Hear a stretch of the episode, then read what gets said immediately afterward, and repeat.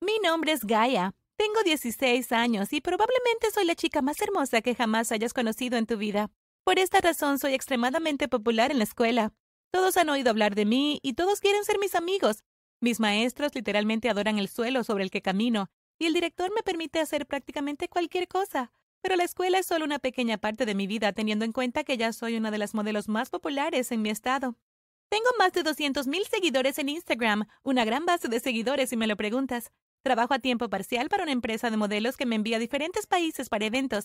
He volado en primera clase más veces de lo que una persona común puede esperar volar en económica en su vida. La mejor parte de este trabajo son las cosas gratis. Obtengo ropa de diseñadores, zapatos, bolsos, perfumes, accesorios, lo que sea. Todo lo que tengo que hacer es caminar con mi cuerpo increíble y seguir viéndome ridículamente hermosa. Probablemente parece que tengo la vida perfecta, ¿verdad? Incorrecto. Hay algo sobre mí que rara vez discuto con alguien porque me hace sentir mal conmigo misma. Nunca he ido a una cita, de hecho nunca he tenido novio. Los chicos fingen que les gusto, me hablan y luego desaparecen repentinamente, dejándome confundida y desconsolada. Incluso la chica más nerd de la escuela tiene novio y bueno, yo estoy aquí sola y sin novio. No tiene ningún sentido en lo absoluto. Debería tener muchachos peleándose por mí para decidir quién me sacará a bailar. Pero en cambio, paso los fines de semana y las tardes sola en mi habitación, evitando a mi madre y a mi fea hermana mayor, cuando no estoy de viaje al menos. El año pasado, casi salí con un chico llamado Drake. Él era un estudiante de último año en mi escuela, y es como el equivalente masculino de mí, totalmente hermoso. Tenía mariposas en el estómago cuando pensaba en él. Un día se me acercó mientras yo estudiaba en la biblioteca. Eres demasiado hermosa, ¿lo sabes? ¿Estás seguro de que eres de este planeta? Él dijo. Me reí como una idiota. bueno, podría decir lo mismo de ti, respondí. Hace tiempo que quería hablar contigo, pero me daba miedo. ¿Tienes novio? preguntó. Sí, no, respondí. Oh, genial. Mm, quiero decir, está bien, pareces el tipo de chica que tienes muchos hombres para elegir. Así que no pensé que tenía una oportunidad. ¿Me das tu número? Pensé que esta era finalmente mi oportunidad. Le di mi número sin pensarlo dos veces. Esa noche y durante muchas noches después nos quedamos despiertos hasta las dos de la mañana hablando entre nosotros. Nos empezamos a conocer mucho mejor. Él era tan gracioso y encantador, pero estaba triste porque solo podía verlo en la escuela. Quería experimentar mi primera cita con él. Y hasta mi primer beso. Pero eso no estaba por suceder. Un día Drake dejó de responder a mis mensajes. Cuando lo cruzaba en la escuela fingía que no me veía y caminaba al otro lado. Traté de preguntarle qué estaba mal, pero él se negó a hablar conmigo. Ese fue mi primer desamor real. Imagínate tener tu primer corazón roto antes de tu primera cita. Patético, ¿verdad?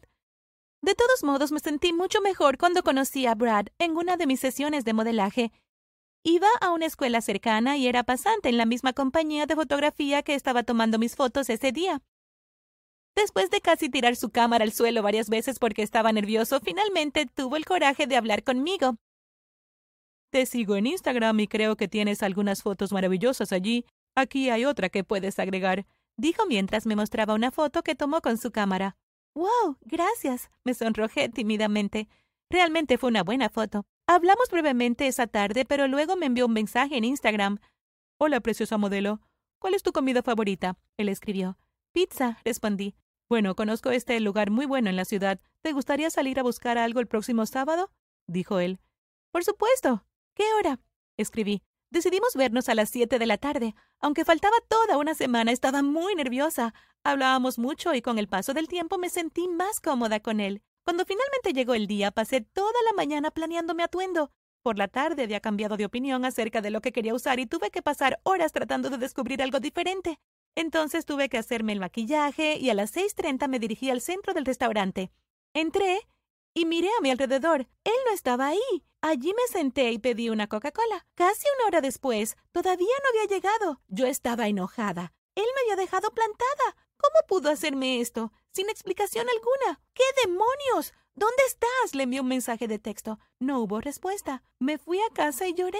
A las diez todavía no había respondido. Al día siguiente esperaba que hubiera enviado una larga disculpa y explicara todo. Tal vez había tenido un accidente o algo así. Tenía que ser algo serio si me estaba ignorando por completo. Él nunca respondió. Estaba siendo rechazada e ignorada otra vez. En este punto sentí que no había esperanza para mi vida amorosa. Me pasaba algo. Soy hermosa, así que sabía que no era eso, pero ¿olía mal? ¿Qué era? ¿Por qué ningún chico me tomaba en serio y por qué ningún chico me llevaba a una cita real? Era domingo y decidí que necesitaba hacer algo para animarme. Me puse mi atuendo de gimnasio y salí a correr cerca del parque. Experimentar la adrenalina de correr era justo lo que necesitaba. Solo quería sentir el viento en mi cara y no preocuparme por nada. Después de correr durante aproximadamente media hora, Comencé a pensar en Brad nuevamente. Mientras estaba distraída con mis tristes pensamientos, me tropecé con los cordones de mi zapato y me caí. Ni siquiera me había dado cuenta de que estaban desatados. Me golpeé la cabeza muy fuerte y sentí que estaba sangrando. Hey, ¿estás bien? dijo una voz masculina. Obviamente no, respondí sin levantar la vista. Alguien cogió mi brazo e intentó levantarme del suelo. Giré la cabeza y en un instante todo fue perfecto en mi mundo.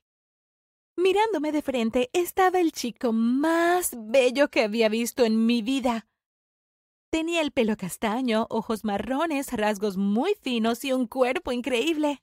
Aquí déjame ayudarte con eso, me dijo mientras metía la mano en su mochila. Sacó un paño y comenzó a pasarlo por mi cara.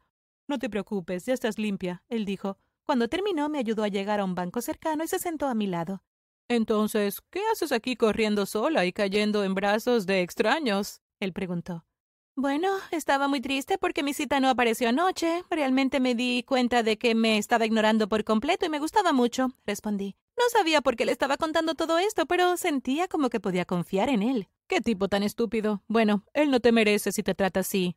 Si hablaba en serio, se aseguraría de que supieras que eras muy especial para él.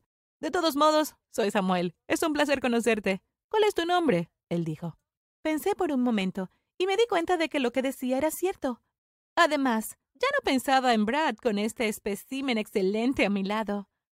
Me llamo Gaia. Es un placer conocerte también. Suficiente sobre mis problemas. ¿Qué estás haciendo tú aquí? Yo pregunté. Bueno, igual que tú, supongo. Solía ir al gimnasio, pero cambió un poco mi rutina. Ahora salgo a correr todas las mañanas, respondió. Nos sentamos allí y hablamos durante lo que parecieron horas.